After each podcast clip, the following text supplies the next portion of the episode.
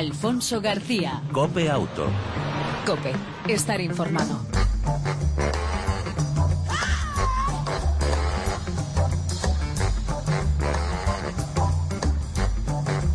Hola, ¿qué tal? ¿Cómo estás? Bienvenido una semana más a este tiempo de radio dedicado eh, al mundo, por supuesto, del motor en dos y en cuatro ruedas.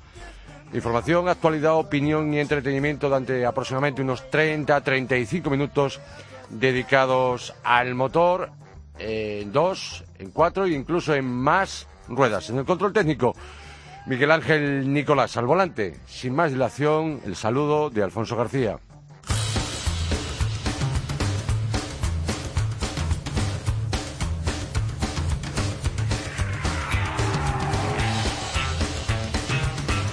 ¿Los semáforos con radar son peligrosos para el tráfico?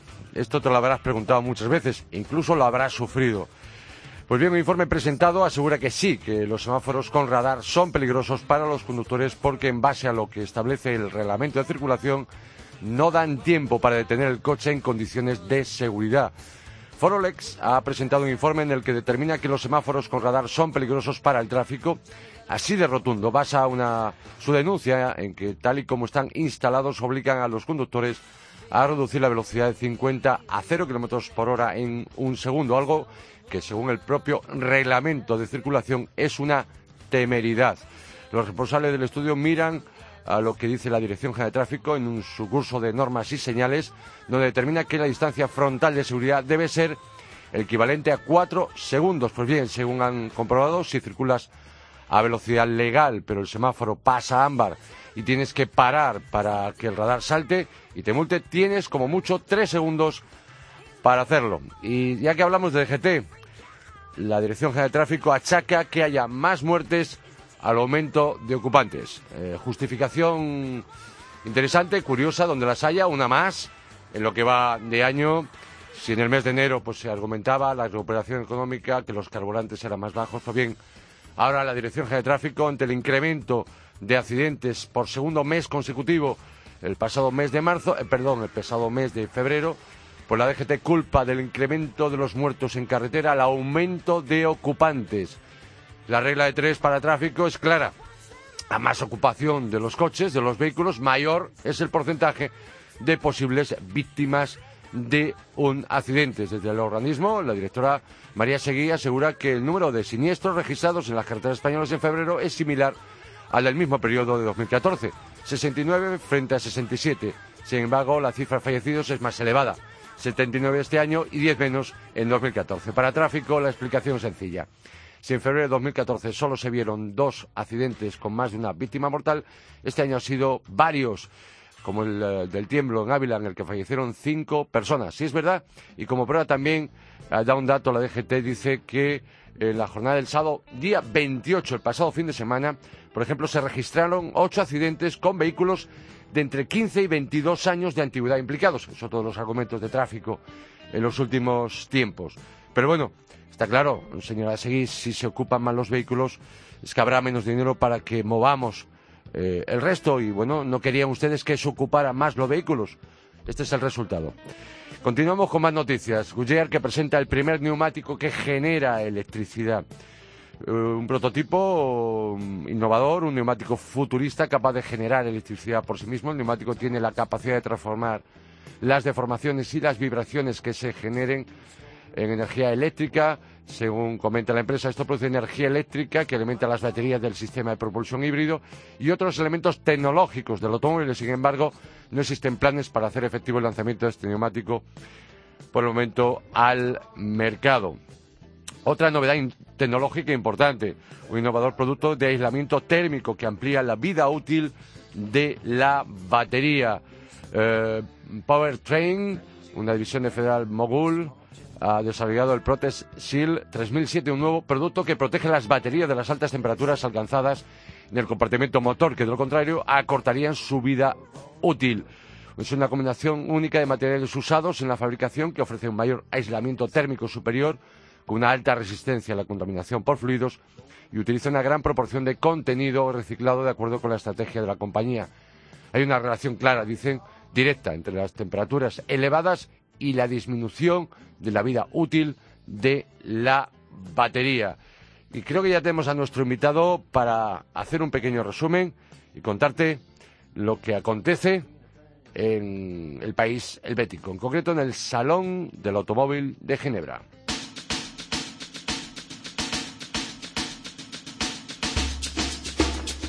Alfonso García. Cope Auto. Cope, estar informado.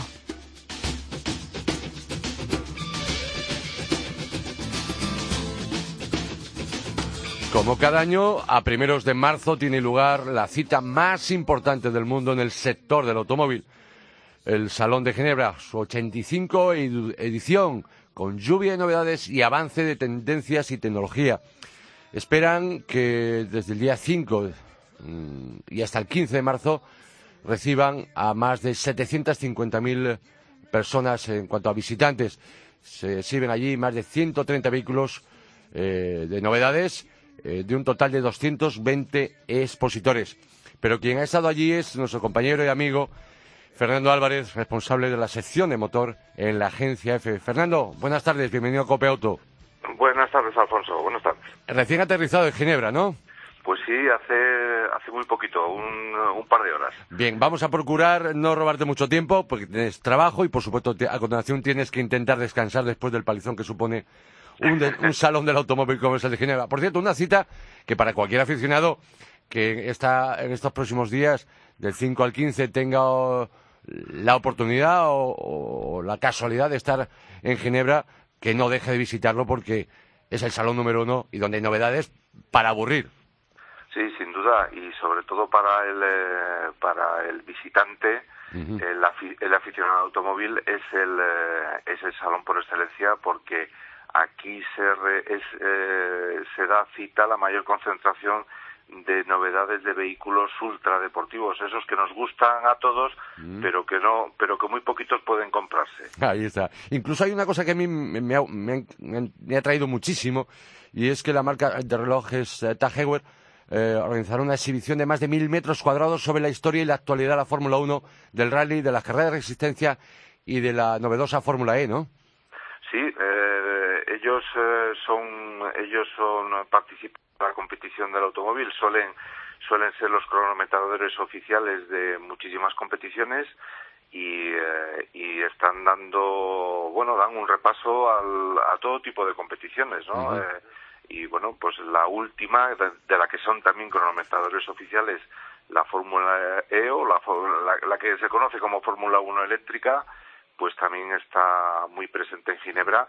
Por cierto, además que este fin de semana pasado un coche un coche ha estado dando unas vueltas por Ginebra eh, como si fuera un como si fuera un turismo más, ¿no? Eh, con, motivo de ese acontecimiento. Fernando decía que son muchísimas las novedades y eh, es complicado también por todo resumir. Eh, hablabas, por supuesto, de deportivos, hay concept, hay prototipos. Empecemos por lo más, lo más real, lo más próximo a la calle, lo más, lo que vamos a ver en, en breve. Eh, ¿Qué destacarías en cuanto a novedades? Son muchas. ¿Cuáles serían las que tú destacaras?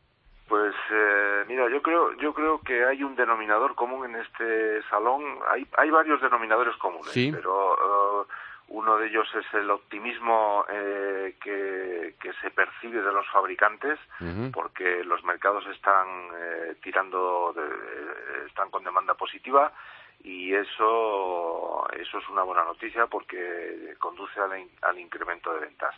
Y después el, en, en, en producto yo creo que hay un denominador común que es el de los sub y los crossover. Eh, básicamente los pequeños, vamos, los, los que se catalogan como compactos y subcompactos, ¿no?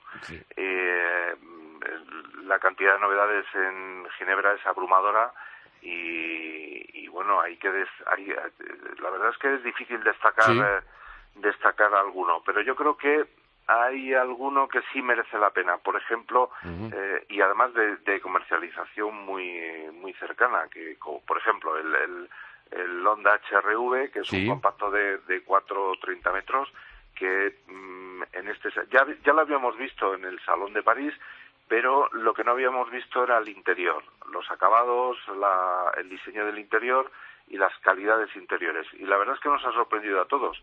Y nos ha sorprendido a todos la, la capacidad de la cabina para los pasajeros y aún más el maletero que, que, ofrece, ¿no?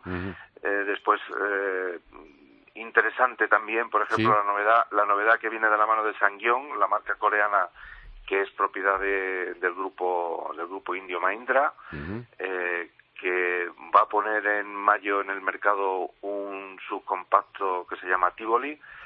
Nos aseguran va a tener un precio interesantísimo.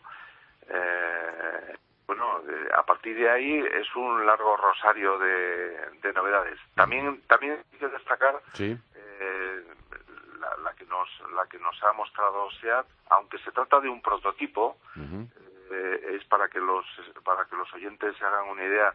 Tiene las proporciones probablemente mayores que un Touareg, pero lo importante de este prototipo que le llaman 20V20, que es la es la forma de describir eh, la visión que tiene SEAT para de aquí al año al año 2020 y lo importante no son las dimensiones del prototipo sino el diseño porque eh, con ese con este coche lo que nos tratan de mostrar es eh, el estilo de los próximos productos en los próximos cinco años de la marca SEAT.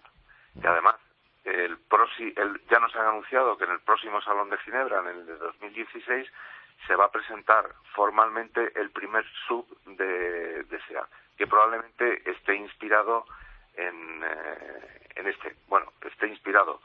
Eh, también nos han dicho que está casi ultimado, que se están realizando ya las pruebas de carretera y el presidente el presidente de SEA nos decía Jürgen Stackman que ya lo ha conducido y que, que está al más alto nivel del mercado. Que los, lo esperamos con, con interés. Hay, aparte de esos todo camino pequeños, eh, por supuesto, eh, muchas más novedades eh, que no son todo camino, desde coches pequeños hasta, bueno, pues monovolúmenes incluso y, deportivos, ¿no, Fernando? Sí, de todo. La, verdad es que de todo y domina el segmento pequeño hay, hay, hay curiosamente, curiosamente, bueno, eh, por ejemplo, en, el, en este, de los sur que hemos estado, que hemos estado hablando, eh, hay una gran mayoría de modelos de corte pequeño, el que llaman el subcompacto, eh, que es de la categoría B y para que los para que los oyentes los ubiquen, pues estarían eh, en el, están en el segmento del Volkswagen Polo, del Ford Fiesta, de, estos tamaños. O sea que eh, los fabricantes se han lanzado en masa a, hacer este tipo de vehículos. Eh, es curioso también que mm, ya son muy pocos los fabricantes que están apostando por, por las berlinas medias, las berlinas pues del corte del Passat que ha presentado, que era uno de los protagonistas también del salón, porque este es un segmento que en, el, en, Europa y también en España dice que está, eh, está, herido de muerte porque los sub eh, dominan la escena, ¿no? Eh, y se está quedando reducido está quedando reducido este tipo de vehículos al pues al mercado de, la, de empresas, ¿no? De flotas. Entre ellos esos pequeños podríamos destacar el Opel Car por ejemplo, eh, incluso el, Honda, Jazz también en esa categoría. El, Honda, el Honda Jazz que sale, eh, que llega totalmente nuevo y se va a incorporar en pocas semanas al mercado, eh, modifica el diseño interior, depura mucho el exterior, mejora las calidades y, y en motores se pone a la altura del, de, las, de las normas de emisiones Euro 6 ya también. Interesante coche ese. Eh, de los deportivos que más te han podido atraer y que eh, recomendarías que no dejaras de, se dejara de ver, de, de, observar en este Salón de Ginebra? Pues uno muy, uno muy conocido, uno muy conocido que es el, la nueva generación del Audi R8, merece la pena verlo. Sí. Eh, el nuevo Ferrari, por supuesto, que eso es es por cierto hay, hay una anécdota de esta misma mañana eh, cuando estaba viendo el Ferrari 488 que es la novedad de, de la marca italiana ha aparecido Ferdinand Piech, que es el eh, que es el pope del grupo Volkswagen, con su esposa Úrsula y han estado mirando incluso incluso Úrsula ha estado dentro del eh, ha estado dentro del Ferrari 488 y bueno el revuelo que se ha montado eh, ya te lo puedes imaginar. Ya lo creo importante. Por cierto que Martin Winterkorn que es el presidente del grupo Volkswagen es el segundo de a bordo eh, ha estado también, eh, ha estado fisgando el Hyundai i20, que es uno de esos coches pequeños que se acaba de, que acaba de empezar la comercialización. Ha estado, ha estado examinándolo detenidamente. Supongo, que supongo que para repartir alguna, alguna regañina. a sus ingenieros. Eh, y Fernando, ya que hablabas de, de Fórmula 1 y eh, eh, ya que mencionamos antes a, a Honda, en principio Fernando Alonso, según parece, la semana pasada tenía en principio previsto haber asistido, o a, semanas anteriores, perdón, al accidente, haber asistido a este Salón del Automóvil de Ginebra, ¿no? Sí, sí, y el, el viernes pasado ya nos dijeron que no podría asistir porque porque seguía su, su periodo de recuperación. Bueno, a cambio, a cambio nos han enseñado el, el coche, el, el, McLaren, lo hemos podido ver muy, muy, muy de cerca, y ha estado Gerson, Gerson Button, que tampoco ha aportado grandes noticias, pero mm, bueno. Eh, nos, nos, hemos, nos hemos quedado con la miel en los labios, porque lo, lo, previsto es que hubiéramos tenido un encuentro con Fernando Alonso y e hipotéticamente pues tener alguna información más de ese misterioso accidente que, que parece le ha dejado tan tocado, ¿no? Entiendo. Otro, otra de las cuestiones, y, es punto y final, el último Bugatti Veyron, el coche de los mil caballos. La finale. La finale.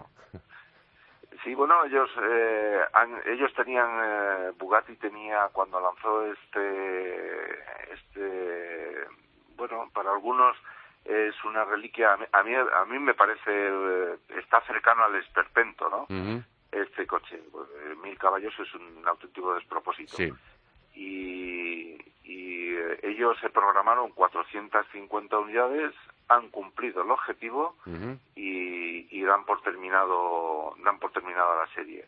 Ahora eh, hay que esperar al Salón de Frankfurt eh, para ver por dónde, eh, como dicen los taurinos, por dónde derrota la marca, ¿no? A ver qué nos, qué nos presenta.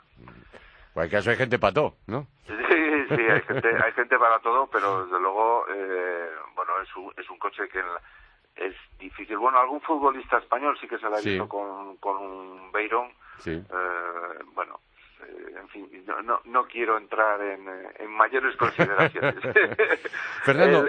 lo, que sí me gustaría eh, destacarte, ya que estamos en el mundo de los deportivos, es, un, es un deportivo, es un hiperdeportivo español, que es eh, Hispano, que el Hispano GTA, que es un, es un coche fabricado en eh, es un coche fabricado en Valencia por la compañía España GT y, y es una, una auténtica maravilla.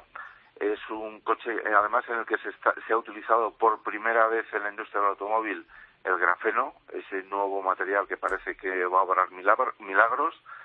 Y, y bueno, es, es, es, un, es un aparato realmente impresionante. Como firma lleva 950 caballos de potencia, para que te hagas una idea. Casi nada. Casi un Bugatti Veyron. Sí, casi un Bugatti Veyron, sí, otro despropósito. Pero bueno, en este caso es español, ¿eh? Exactamente. Eh, Fernando, para cerrar, eh, ¿alguna noticia económica, empresarial que se haya conocido durante estas dos jornadas de prensa ayer y hoy en esta mm, edición del Salón del Automóvil de Ginebra a destacar? no es, este es un salón que no ha destacado por la información económica. eh, lo único, yo sí me, he, procurado hacer una especie de sondeo sobre eh, cómo, cómo respiran los ejecutivos españoles respecto al futuro del plan PIBE, al, nuevo plan PIBE, este que se aprobó la pasada semana y que cuyos fondos se van a agotar en vamos, no, no, probablemente no llegue ni a final de mes. y, y, bueno, la noticia de ese sondeo es que están preocupados porque eh, quieren que, creen que es imprescindible la continuidad del PIB para que el mercado no se, no se derrumbe. Habla, eh, hablan de, de, que podría ser, eh, si, si, si no se aprueba un nuevo PIB, de que la caída del mercado podría estar en, en tasas del 20% o superiores. Y, y entonces estaban preocupados porque y estaban preocupados también doblemente por la lentitud con la que responde eh, la administración o el gobierno a la aprobación de los eh, de los planes nuevos mm. eh, suelen tardar semanas en, en, responder y mientras tanto pues los concesionarios son los que están aguantando financieramente el, el plan hasta que se libere el dinero de la administración y eso está causando eso está causando los concesionarios que son empresas eh, críticas porque no son no, no son los las grandes automovilísticas son pequeños y medianos empresarios que tienen que estar soportando una carga financiera que, que no le corresponde no pues bien si quieres conocer más en detalle este salón te recomiendo encarecidamente la página web F Motor que realiza nuestro compañero y amigo Fernando Álvarez. Muchísimas gracias, Alfonso. Ahí tendrás todo, mm, lujo de detalles, de novedades, tecnología, concept, prototipos, tecnología técnica, de la mano, repito, de Fernando Álvarez, que ha estado en directo, recién llegado, del Salón del Automóvil de Ginebra. Fernando, gracias de nuevo, un abrazo y hasta la próxima. Hasta la próxima, Alfonso. Muchísimas gracias a vosotros. Un saludo, chao. Un saludo. Alfonso García. Cope Auto. Cope, estar informado.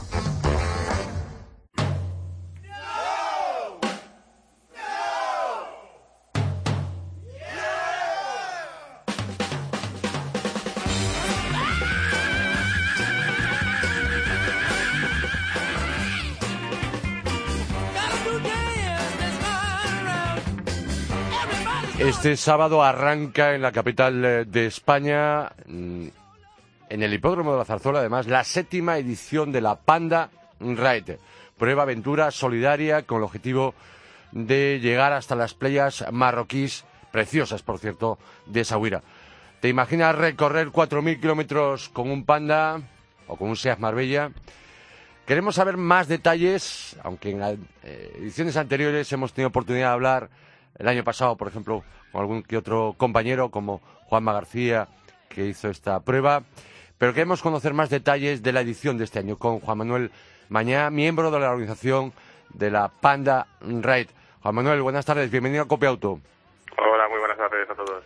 ¿Qué tal? Eh, aunque ya muchos quizás lo conozcan, ¿qué es la Panda Ride? ¿Cómo la podríamos definir? Bueno, pues Panda Ride podríamos definirlo como, como un rally ride eh, low cost para acercar a, a todos aquellos amantes de, bueno del automóvil y de la aventura pues eh, una prueba con un itinerario en línea durante eh, lo que dura no que son que son siete días. Siete días. Y bueno pues ese es un poco el, ese es un poco el concepto no podríamos concepto del rally ride. Sí podríamos decir que además siete ediciones casi coinciden y coinciden. Es un ride anticrisis, es decir, como tú mencionabas el término locos.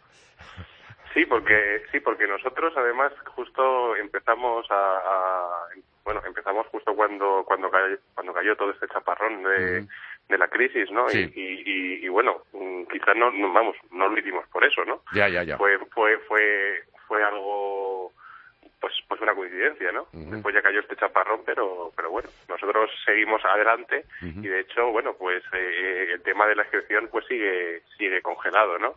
Eh, es decir, que no, que no hemos subido año a año la inscripción, ¿no? Porque lo que queremos es que, bueno, pues, pues ese público quizá eh, generalista también, ¿no? Que, que, que el que también nosotros queremos queremos que pruebe ese, ese tipo de cosas, ¿no?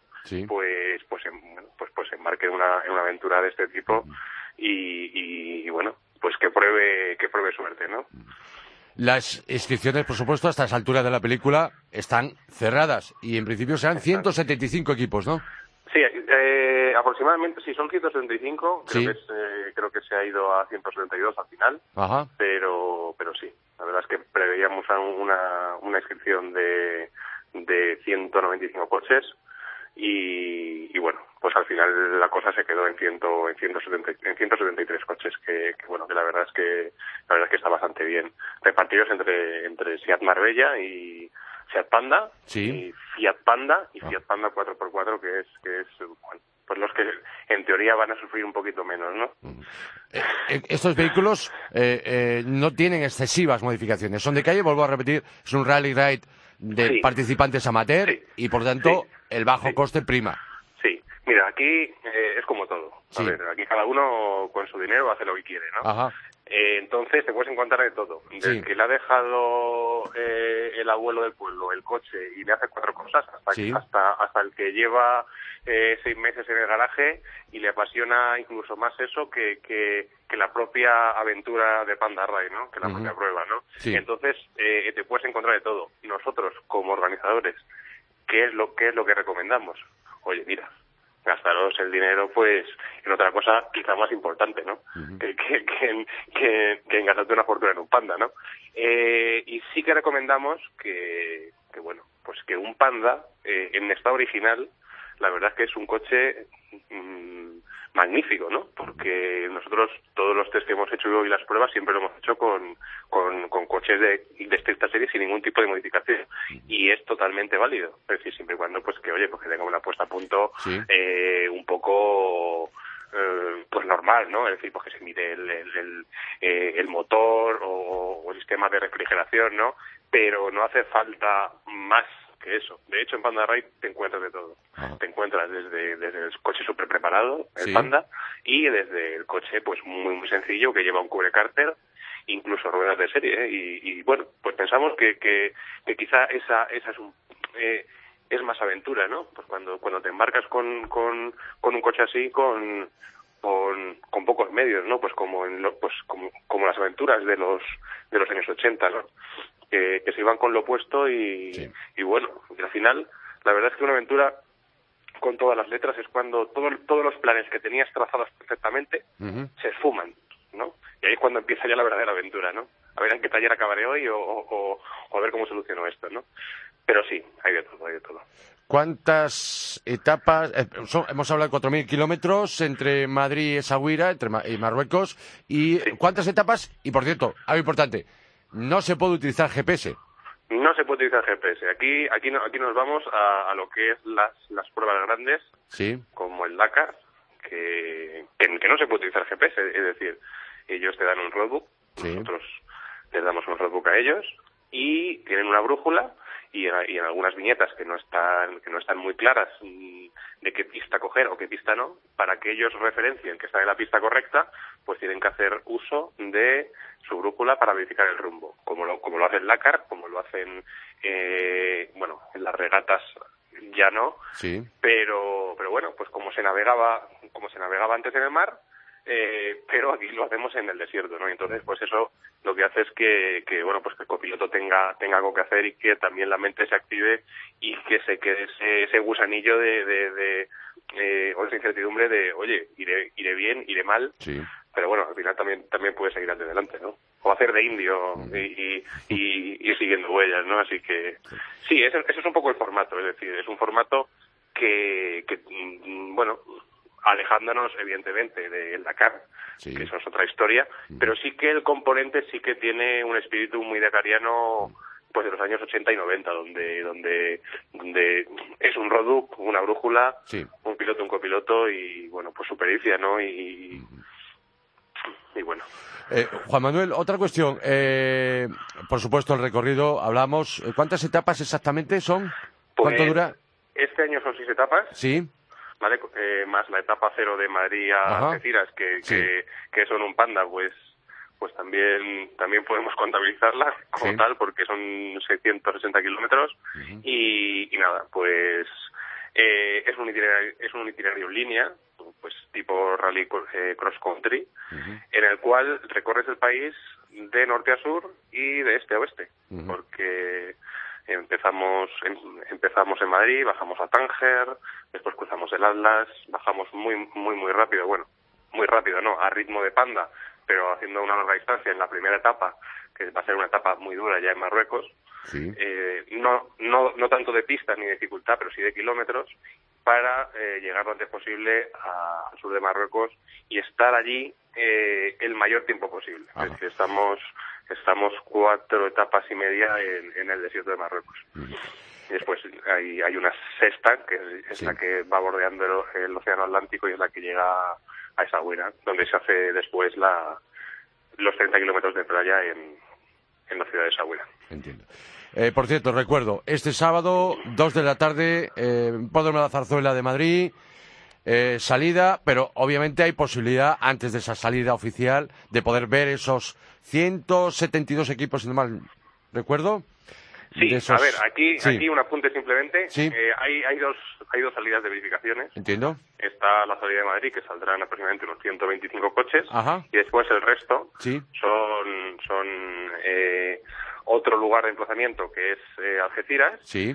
Donde salen, salen los, los equipos del sur, porque tampoco queremos hacerles equipos del sur, equipos italianos, equipos de Baleares, equipos canarios o, o, extremeños, pues oye, mm, ya tenéis suficiente con lo que vais a hacer como para tener que subir a Madrid a, a, y después bajar, ¿no? Entonces, eh, existe otra salida en, en Algeciras para estos equipos. Bien, Juan Manuel, otra cuestión por último. Este Panda Raid también tiene una acción paralela solidaria. Sí, exacto. Cuéntanos en qué consiste.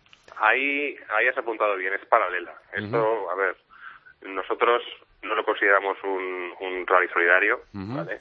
Tiene, tiene, tiene un, en una etapa hay una asociación que es la Asociación Camino al Sur, que bueno, pues llevan unas labores fantásticas en Marruecos de ayuda y de cooperación.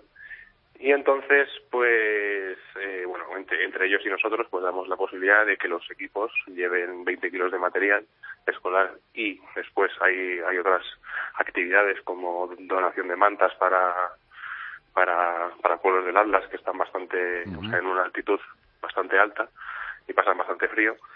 Y, nada, pues esto tiene, tiene lugar eh, al final de la etapa 2, donde se va a entregar este material que llevan los participantes en una, una actividad pues bastante transparente, ¿no? Porque son ellos los que tienen que conseguirlo, transportarlo e incluso donarlo en, ese mismo campamento. Pues Juan Manuel Maña, miembro de la organización Panda Raid, eh, recordemos este sábado arranca esta séptima edición, estamos convencidos que va a volver a ser todo un éxito de participación, y de organización. Y, bueno, lo podremos seguir, ¿no? Se puede seguir a través de Internet, lo podéis, lo podéis seguir a través de Internet. Que bueno, pues se hará se harán eh, reportajes de las etapas diariamente, tendréis fotos, tendréis tendréis vídeos, siempre y cuando que el internet nos respete, porque allí allí tenemos internet, pero pero si hay si hay mucho viento, pues pues vamos a ver vamos a ver cómo cómo libramos, ¿no? Porque para los participantes es una aventura, pero para la organización, aunque lo tenemos todo todo atado, siempre siempre surge algún algún imprevisto de este tipo, sí. Pero lo pero vais a poder seguir y vais a estar actualizados a quien le a quien le apetezca seguirlo, pues la información tanto en la página como, como en las redes sociales. Mucho éxito a todo el equipo de la Panda Ride y por supuesto a todos los participantes. Perfecto, bueno, nada, muchas gracias a vosotros por llamarme y nada, hasta la próxima. Un saludo. Venga, un abrazo. Gracias. Adiós. Alfonso García. Cope Auto. Cope. Estar informado. Y en esta recta final os hablamos del coche de la semana en Cope Auto, esa novedad que hemos probado y que te contamos. El nuevo Subaru Outback 2015 es un restyling, una actualización de la quinta generación de un modelo pionero, nació hace 20 años, pionero en la categoría de crossover, en ese tipo de vehículo familiar, con carrocería alta, protecciones y pasos de rueda, con 20 centímetros de altura al suelo, con esa vestimenta de todo camino, de verdad, lo inventó la marca japonesa, eh, la marca Subaru, con tracción integral permanente, con suspensión trasera autonivelante cuando eh, cargamos el vehículo, con sistema X-Mode, que mejora la tracción hasta 40 kilómetros por hora eh, que adaptan la electrónica, motor y frenos para su buen uso en campo y con un control de descenso automático. También este nuevo Subaru Outback 2015 cuenta con nueva dirección y nueva suspensión que nos ha agradado y mucho. Ahora es más preciso en dirección, es más confortable y con mejor pisada y menor balanceo de la carrocería. El interior además también es más refinado, está mejor aislado y con un sistema de navegación eh, nuevo y de entretenimiento. Enseguida, en seguridad, hablaríamos de una novedad importante, la tercera generación del sistema preventivo que puso en marcha en el año 2000 la propia marca, exclusivo de ellos, el 8 eh, con dos cámaras estéreo, único sistema con detector de luz de freno y obstáculos que frena por nosotros si no hacemos caso. Y bueno, este Subaru Outback cuenta con dos motores conocidos pero revisados, dos motores Boxer longitudinales que mejoran el centro de gravedad, menor peso. Son el diésel de 150 caballos que podemos optar en manual u automático con caja de siete marchas, con mejores consumos, en torno a 6 litros ese motor diésel, y el gasolina de 170 caballos solamente con caja automática. Por cierto, la caja automática supone un sobreprecio en el diésel de 2.000 euros. Los precios desde 29.900 euros, la versión más barata diésel, y hasta los 36.000 la versión más equipada de este nuevo Subaru Outback 2015. Para aquellos que sean amigos del ocio, eh, incluso del, ¿por qué no?, del trabajo, eh, de subir a estaciones de esquí, de salir fuera del asfalto con toda seguridad y sin quedarnos tirados como en muchos otros todos caminos que no son como tal. Además, nos permite muchísimas posibilidades fuera del asfalto. Y hasta aquí la prueba del coche de la semana. Y tenemos que decir adiós.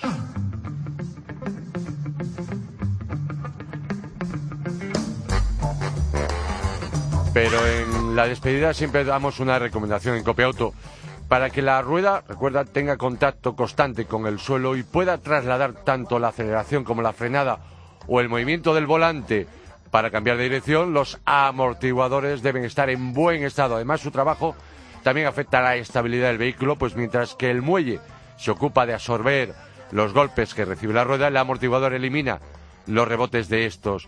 Sin embargo, a diferencia de otros elementos como los limpiaparabrisas o neumáticos, resulta difícil conocer con exactitud cuándo ha llegado al final de su vida útil.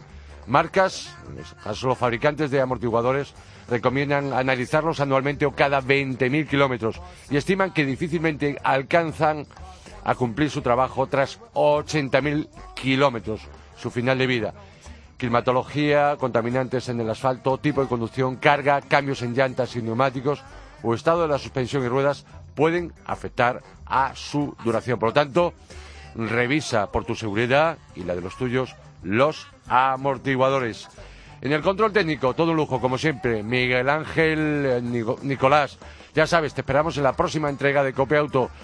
Y mientras tanto, disfruta, si puedes, de tu vehículo y de los tuyos. Chao, un saludo de Alfonso García.